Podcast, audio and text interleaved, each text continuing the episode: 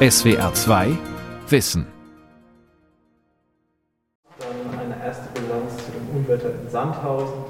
Wie bei fast jedem Journalisten liegen auch meine Anfänge bei einer Lokalzeitung.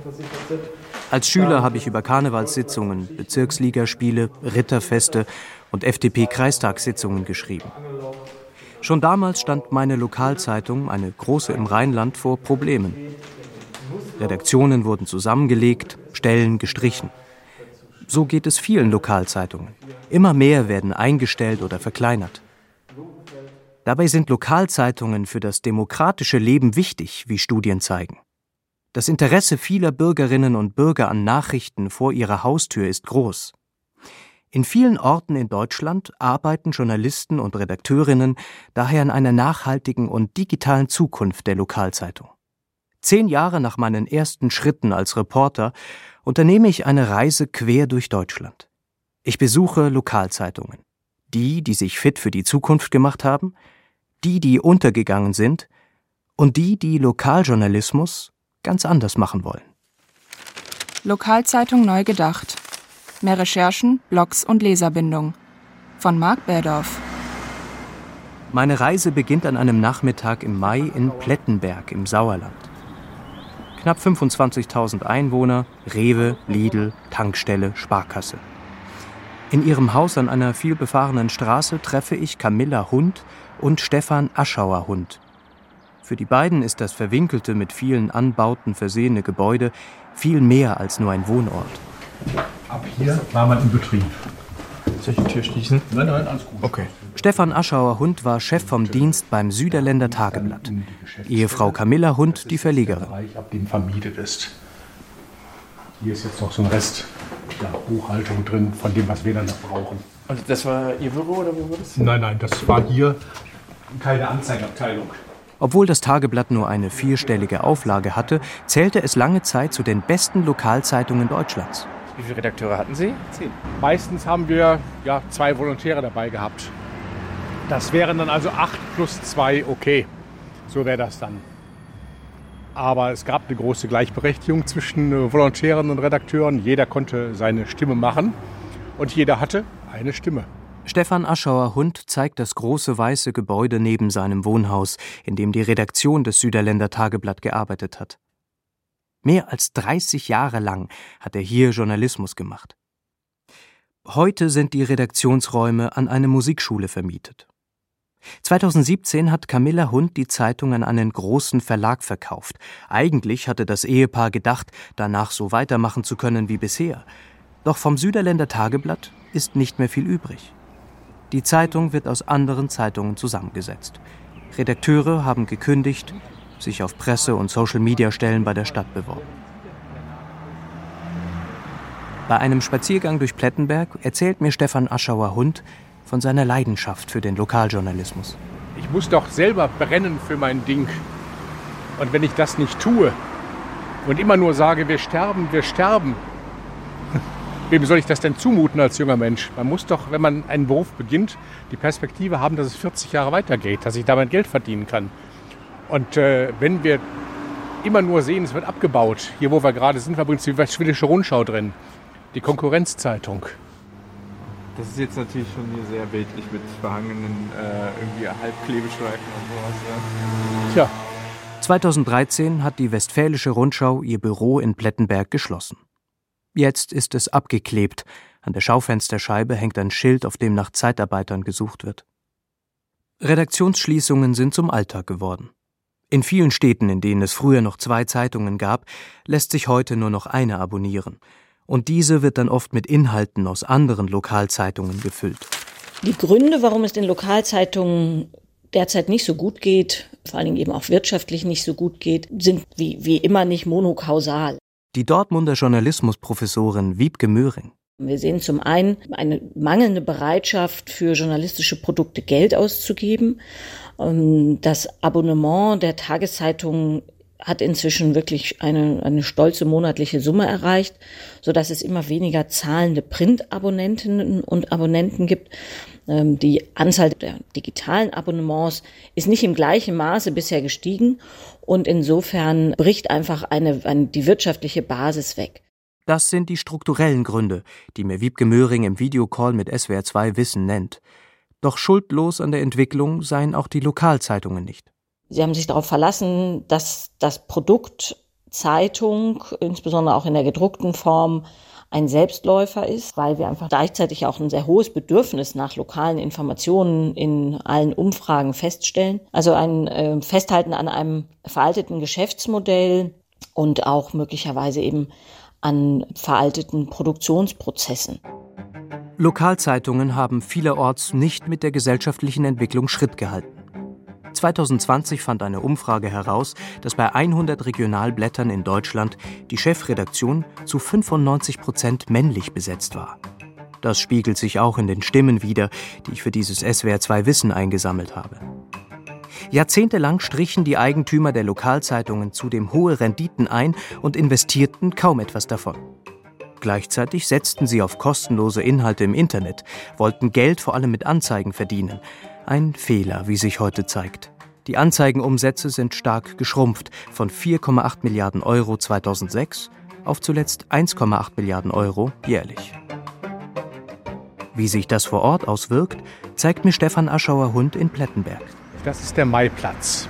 Und wenn man sich jetzt hier umschaut, dann sieht man, tja, Geschäfte, die aber eigentlich keine Geschäfte für eine Zeitung sind, die keine örtlichen Werbeträger sind. Das, was hier nach Leben aussieht, ist auch Leben, aber es ist kein Zeitungsleben. Hier vorne hat es ein gut gehendes Tapeten- und Farbengeschäft gegeben. Die waren jeden dritten Tag mit einer Anzeige in der Zeitung. Irgendwann ist das zugemacht worden, dann war es vorbei. Gegenüber, wo jetzt die Kneipe ist, war mal ein 1000-Hosen-Haus. Da, wo jetzt die Postfiliale drin ist, da ist mal gewesen ähm, ein Schreibwarengeschäft. Natürlich in Serenten, das ist vorbei. Lokalzeitungen können sich über Anzeigen kaum noch finanzieren, bräuchten also viel mehr verkaufte Abos, um bestehen zu können. Doch ihnen fällt es offenbar immer schwerer, die Leserinnen und Leser vom Wert ihrer Inhalte zu überzeugen. Wie wichtig die tägliche Arbeit von Lokalzeitungen ist, zum Beispiel für das demokratische Engagement von Bürgerinnen und Bürgern, belegen Studien aus den USA. Ich rufe bei Klaus Meyer an, Professor für Journalistik an der Katholischen Universität Eichstätt-Ingolstadt. Es gibt 200 Counties in den USA, wo es gar keine Lokalzeitung mehr gibt. Und Studien zeigen, dass dort eben ein Raum geöffnet wird für Aktivismus. Also Aktivismus in verschiedenster Art. Das kann von den lokalen Behörden ausgehen, das kann von Unternehmen ausgehen, das kann aber auch von aktivistischen Bürgerinnen und Bürgern, von Parteien ausgehen. Und dass dann aber auch die Polarisierung zunimmt, also die Zersplitterung der Öffentlichkeit, dass man äh, gar nicht mehr auf einen gemeinsamen Nenner kommt. Weitere Studien aus den USA kommen zu dem Ergebnis, dass die Ausgaben im öffentlichen Dienst steigen, wenn eine Lokalzeitung vor Ort fehlt, Leute seltener als Politiker kandidieren und es häufiger zu Wirtschaftskriminalität, Umweltverschmutzung und Verstößen gegen das Arbeitsschutzrecht kommt. Und eine Studie aus der Schweiz konnte nachweisen, dass mit dem Rückzug von Lokalredaktionen die Wahlbeteiligung sinkt. Lokaljournalismus ist also wichtig. Aber in 40 Prozent aller deutschen Kommunen droht in den kommenden fünf Jahren das Wirtschaftliche aus. Was tun die Verleger und Journalisten dagegen?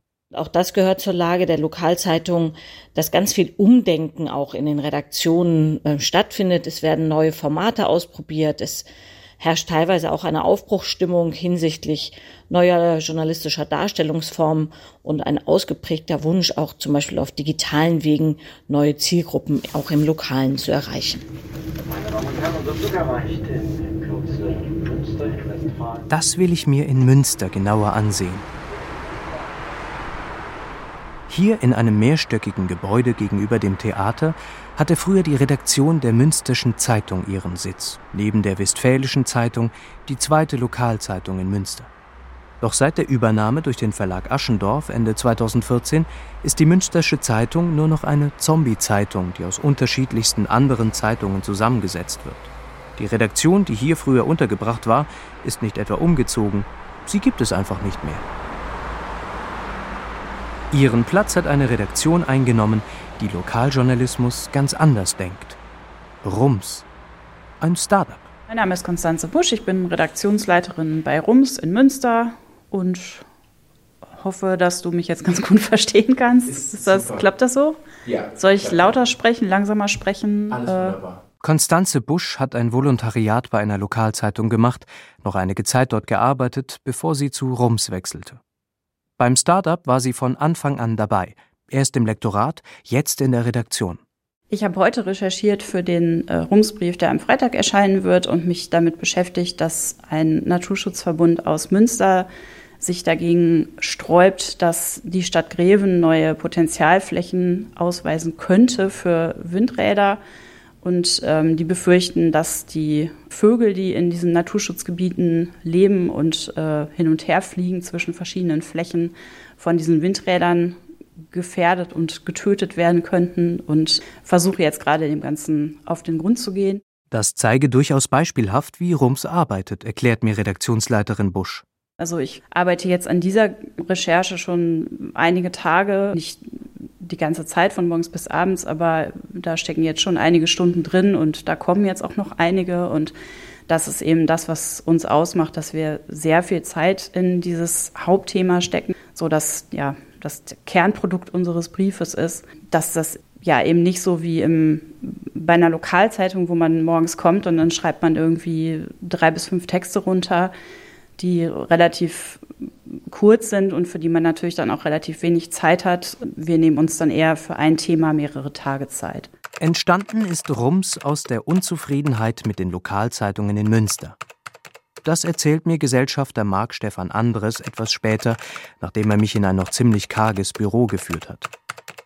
Wir haben vor drei Jahren zum ersten Mal uns darüber unterhalten, dass es in Münster eine wirklich unzureichende Tageszeitungssituation gibt. Also wir haben eine sehr, ja, wie soll man sagen, einseitig berichtende Zeitung, die durchaus aus einem sehr konservativen Milieu kommt. Die, der Verleger ist äh, eben sehr konservativ und die Redaktion dementsprechend auch.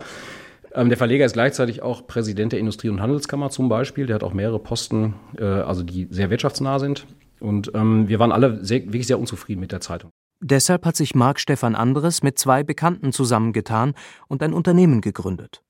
Das Ziel des Trios eine neue Lokalzeitung für Münster machen. In mehreren Workshops fragten sie sich, wie diese Lokalzeitung aussehen könnte und kamen schließlich zu einem Ergebnis. Das ist die Idee, Lokaljournalismus ein bisschen stärker zu fokussieren auf die Kernthemen, die eine Stadt bewegen. Wirtschaft, Bildung, ähm, Soziales, Politik natürlich ganz, ganz vorneweg. Und ein bisschen weniger das zu machen, was in der Lokalzeitung sonst ganz oft steht, nämlich dieses viele Klein-Klein, was man ja so kennt. Und die, das Format, was wir daraus entwickelt haben, ist der sogenannte Brief. Das ist eine E-Mail, die zweimal in der Woche kommt, dienstags und freitags. Rums beschäftigt sich im Newsletter häufig mit Themen, die auch gesamtgesellschaftlich breit diskutiert sind. Klima, Mobilität, Wohnen. Besonders ist dabei auch die Art, Lokaljournalismus zu machen. Wo wir nicht hinkommen dürfen, ist, dass die, der Lokaljournalismus sich zu sehr gemein macht mit der Stadt. Also das ist, finde ich, auch ein großes Problem, weswegen viele Leute, glaube ich, Lokalzeitungen auch gar nicht mehr ernst nehmen, ist diese extreme Nähe zwischen Verlagen, Redakteurinnen und Stadtgesellschaft. Also Terminjournalismus, Pressekonferenzen. Da gehen wir einfach gar nicht hin, sondern wir schauen nach, was, was die Themen sind, die wir finden, die wir setzen. 10 Euro kostet der Newsletter im Monat. Kunden können freiwillig auch 15 oder 25 Euro zahlen. 2100 Abonnenten hat Rums inzwischen. Kostendeckend ist das noch nicht. Schließlich arbeiten etwa 15 Leute für das Startup. Wenn wir diese dreieinhalbtausend haben, dann ist das System komplett finanzierbar. Und ich glaube vor allem auch, dass wir, wenn wir so einen, so einen Tipping Point erreicht haben, dass wir danach dann schneller wachsen können, weil wir dann natürlich die Redaktion vergrößern können.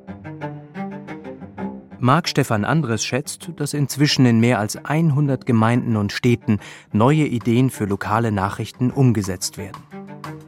Doch es gibt auch klassische Lokalzeitungen, die sich weiterentwickelt haben und mit den Anforderungen der Zeit mithalten können. Ja, ich stelle mich mal hier so ein bisschen tiefer und gehe so ein bisschen runter, dann liegt das hier, dann bin ich auch relativ nah dran. Ist das eigentlich sozusagen, das ist so wie live on tape jetzt, kann man sagen? Oder wird es geschnitten? Es wird geschnitten. Ah, okay. Eine dieser Zeitungen ist das Minder Tagblatt. Eine Lokalzeitung, die seit dem Jahr 1856 in einem Verlag in Familienbesitz erscheint. An einem Apriltag telefoniere ich mit Chefredakteur Benjamin Piel. Piel ist einer der profiliertesten und zugleich überzeugtesten Lokaljournalisten Deutschlands. Sein Name ist mir im Gedächtnis geblieben, seit er vor einigen Jahren in einer Lokalzeitung einen sehr berührenden Text über Sexualbegleitung von Menschen mit Behinderung geschrieben hat. Das Medium Magazin zählte ihn mehrfach zu den besten regionalen Chefredakteuren Deutschlands. Nach einem Volontariat bei der Schweriner Volkszeitung war Piel Redakteur und Chefredakteur der Elbe Jezel Zeitung. Seit 2018 ist er nun Chefredakteur in Minden. Die journalistische Kompetenz, die wir da haben und die wir auch ausbauen müssen, die ist eigentlich wichtiger geworden, weil es viel mehr auf den Inhalt ankommt als vorher. Benjamin Piel setzt vor allem auf guten Journalismus. Eines seiner ersten Projekte zeigt anschaulich, wie er sich starken Lokaljournalismus vorstellt. Für einen Blog besuchte er in seinem ersten Jahr als Chefredakteur 200 Menschen im Verbreitungsgebiet. Viele dieser Menschen waren vorher noch nie im Mindener Tagblatt aufgetaucht.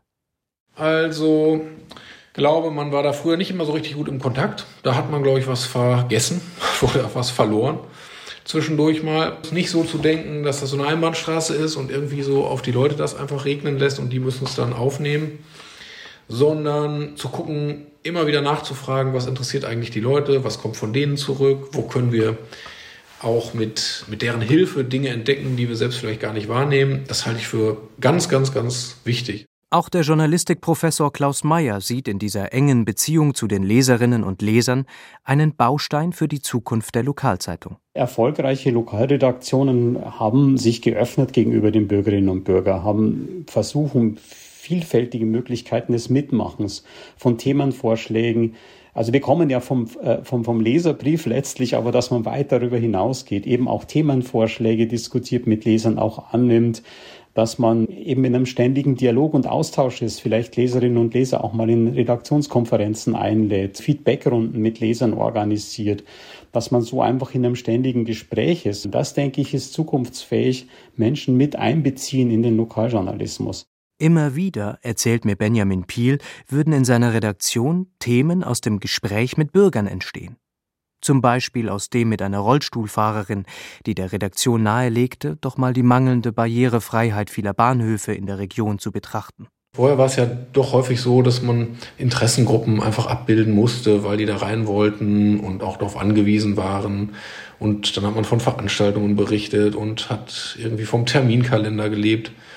Und da war eigentlich die journalistische Kompetenz gar nicht so gefragt. Während hingegen heute wir immer wieder feststellen, und das ist eigentlich ein ermutigendes Signal. Je exklusiver eine Geschichte ist, je besser wir recherchieren, je mehr und besser wir ein Thema treffen, das Leute beschäftigt, desto stärker wird das wahrgenommen. Für diese Recherchen braucht es ein gutes Team. Er sei froh, dass seine Redaktion mit 40 Redakteurinnen, Fotografen, Layoutern, Archivarinnen gut besetzt sei. Das ist eine Ausstattung, mit der wir wirklich gut arbeiten können und dann auch vernünftigen Job machen können.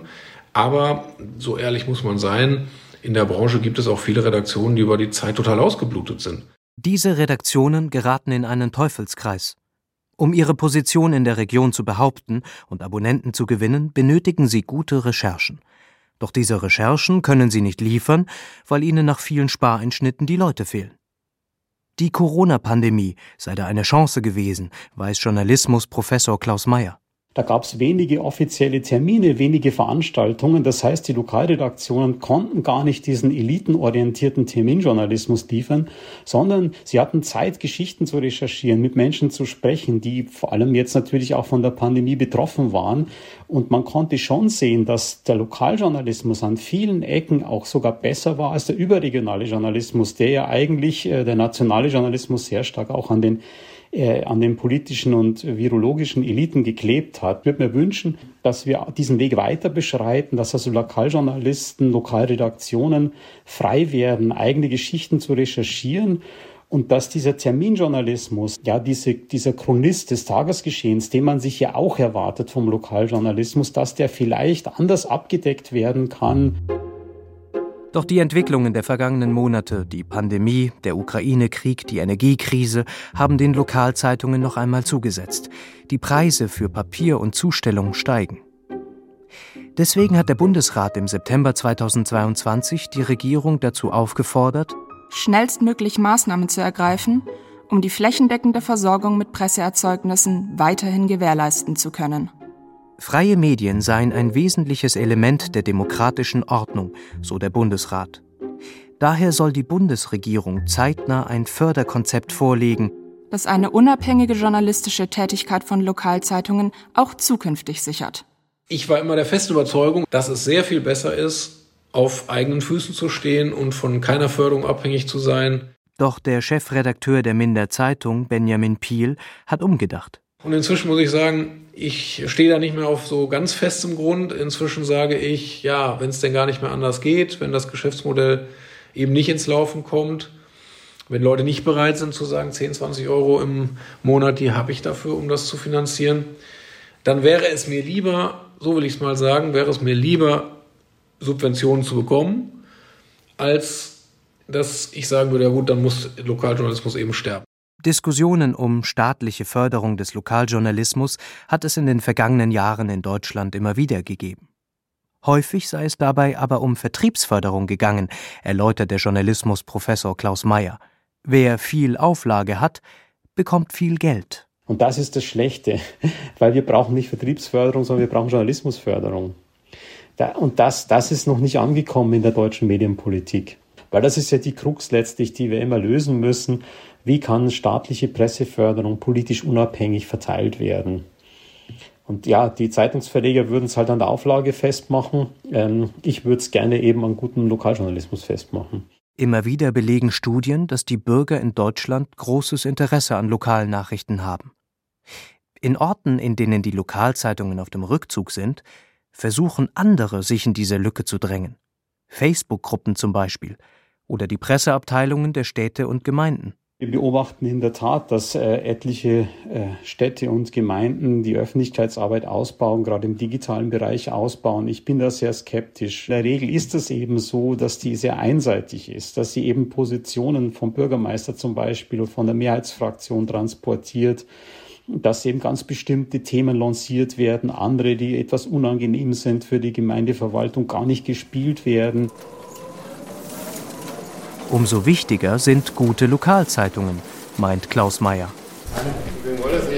Äh, zum Herrn Melzer für die Rhein-Neckar-Zeit.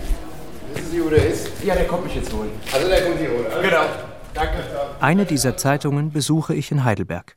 Hier in einer Nebenstraße der Fußgängerzone hat die Rhein-Neckar-Zeitung ihren Sitz. Hallo. Ja. Es ist ein Abend im September. Chefredakteur Klaus Welzel holt mich am Eingang ab, dann eilt er durch die Gänge. Gleich beginnt die abendliche Blattabnahme. Und äh, dann gehen wir jetzt über die Seiten rüber. Da ist der Redaktionsschluss 19.30 Uhr. Dann kommt der Print-Redaktionsschluss, der liegt bei 22.15 Uhr. Das machen auch jeden Abend Sie oder? Die Redakteure und Redakteurinnen kommen in den Konferenzraum. Es geht um den Familiennachzug einer afghanischen Familie, eine Plakatkampagne der Stadt, kostenlose Tampons und Binden in Heidelberger Schulen. Immer wieder versuchen die Redakteure und Redakteurinnen, auch aus überregionalen Nachrichten das Wichtige für die Menschen in Heidelberg herauszufiltern. Das funktioniere gut, erklärt mir Chefredakteur Klaus Welzel später in seinem Büro. Also wir haben jeden Monat so um die 150 neue Abonnenten. Diese 150 neuen Abonnenten sind schon so ein bisschen Mutmacher auch, dass man, also es ist also quasi nicht so, man hat einen großen Abonnentenstamm und die gehen jetzt alle ins Altersheim oder sterben oder ziehen weg, sondern es kommen auch ähm, Menschen hierher, die uns auch abonnieren. Mehr als zwei Drittel der Zeitungsleser und Leserinnen in Deutschland sind älter als 50 Jahre. Doch der Rhein-Neckar-Zeitung gelingt es auch jüngere Leser zu gewinnen. Bei den Lesern haben wir auch teilweise ein deutlich jüngeres Publikum. Wir stellen das immer wieder fest, wir machen so eine Veranstaltungsseite jetzt hier in der Stadt Heidelberg. Und da haben wir auf dieser Seite immer einen Tagestipp mit Foto, das prominenteste, was es gibt. Und die Studierenden legen immer sehr viel Wert darauf, dass wenn sie eine Veranstaltung machen, dass sie in diesen Tagestipp kommen. Klaus Welzel ist überzeugt, dass seine Zeitung sicherlich noch die nächsten 20, 30 Jahre bestehen können. Eine Prognose, die wohl kaum ein anderer Chefredakteur einer deutschen Lokalzeitung abgeben würde. Wie ist es bei Ihnen das Verhältnis Online-Print? Machen Sie online anders, vielleicht auch als im Printbereich? Und können Sie da auch Geld verdienen? Funktioniert das dann nicht so? Ja, wir verdienen Geld, aber weitaus weniger als Print. Und äh, wir nutzen alle Mittel, die wir dazu haben. Also wir bedienen erstmal alle Social Media Kanäle, die gerade gängig sind. Wir machen Videos und Podcasts. Also es gibt, gibt einen ganz einfachen Corona-Podcast, da hält man wirklich nur das Mikro hin und stellt Fragen. Der läuft sehr gut. Aber wir machen auch andere relativ aufwendig produzierte Podcasts und die lohnen sich auch. Das ist äh, ganz erstaunlich. Klaus Welzel ist seit 1986 bei der Rennecker Zeitung. Damals, sagt er, hätten er und die Redaktion sich halt vorgestellt, was ihre Leser interessiert. Und wenn es dann richtig gut wurde oder richtig daneben ging, kam mal ein Leserbrief. Das ist heute anders. Welzel und sein Team verfolgen sehr genau, was zum Beispiel die Besucher der Website interessiert und was nicht. Also ist einfach so 60, 70 Prozent bei uns nutzen unsere Inhalte per Smartphone. Wir wissen natürlich, kein Mensch scrollt am Smartphone endlos nach unten. Das heißt, wir haben sechs oder sieben Gelegenheiten, um Themen zu setzen. Die ersten sechs oder sieben Themen von oben müssen sitzen, ansonsten funktioniert das Ganze nicht. Und das ist auch ein starker, das ist ein starker inhaltlicher Eingriff. Natürlich achten wir dann darauf, dass wir auch Themen nach oben nehmen, die sozusagen uns wichtig sind. Aber was nützt dann die edel gemachteste Seite, wenn sie nicht angeschaut wird? Zu welcher Uhrzeit ist ein Text besonders erfolgreich?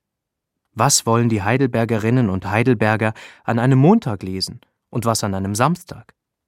Das sind die Fragen, die sich die Rhein-Neckar-Zeitung neben den journalistischen vor der Veröffentlichung eines Artikels stellt. Zeitung hat Zukunft, egal in welcher Form. Und bei der gedruckten Zeitung würde ich sagen, die hat auch Zukunft. Vielleicht nicht sechs Tage die Woche. Da bin ich mir nicht sicher. Also wir erscheinen an sechs Tagen die Woche. Könnte ich mir vorstellen, dass man irgendwann auch mal, die Taz geht jetzt gerade auf einmal die Woche, dass sich das irgendwie langfristig durchsetzt, wäre möglich. Aber dieser Wert einer gedruckten Zeitung, der ist wirklich enorm wichtig. In Heidelberg endet meine Reise. Ich erinnere mich, wie ich vor zehn Jahren die Lokalzeitung verließ, um zu studieren. Schon damals wurde gesagt, die Lokalzeitung ist tot. Jetzt am Ende meiner Recherche stelle ich fest, nein, das ist sie nicht. Doch sie muss sich weiterentwickeln. Und das geht nur mit engagierten Reporterinnen und Reportern und einer gesunden finanziellen Basis. SWR 2 Wissen. Lokalzeitung neu gedacht. Mehr Recherchen, Blogs und Leserbindung von Marc Berdorf. Sprecher Andreas Helgi Schmid. Redaktion Sonja Striegel. Regie Günther Maurer. Hallo, Mr. Strafrecht Thomas Fischer. Hallo, Herr Schmidt. Ich brauche was zum Runterkommen. Habt ihr noch Pillen? Про вкус и друзья нет? Цвет? Ja?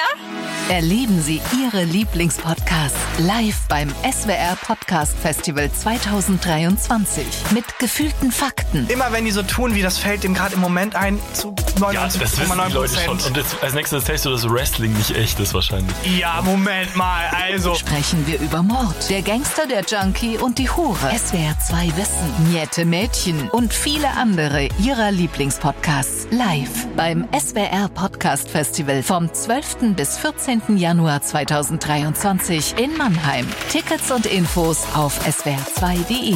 SWR 2 Kultur neu entdecken. SWR 2 Wissen. Manuskripte und weiterführende Informationen zu unserem Podcast und den einzelnen Folgen gibt es unter swr2wissen.de.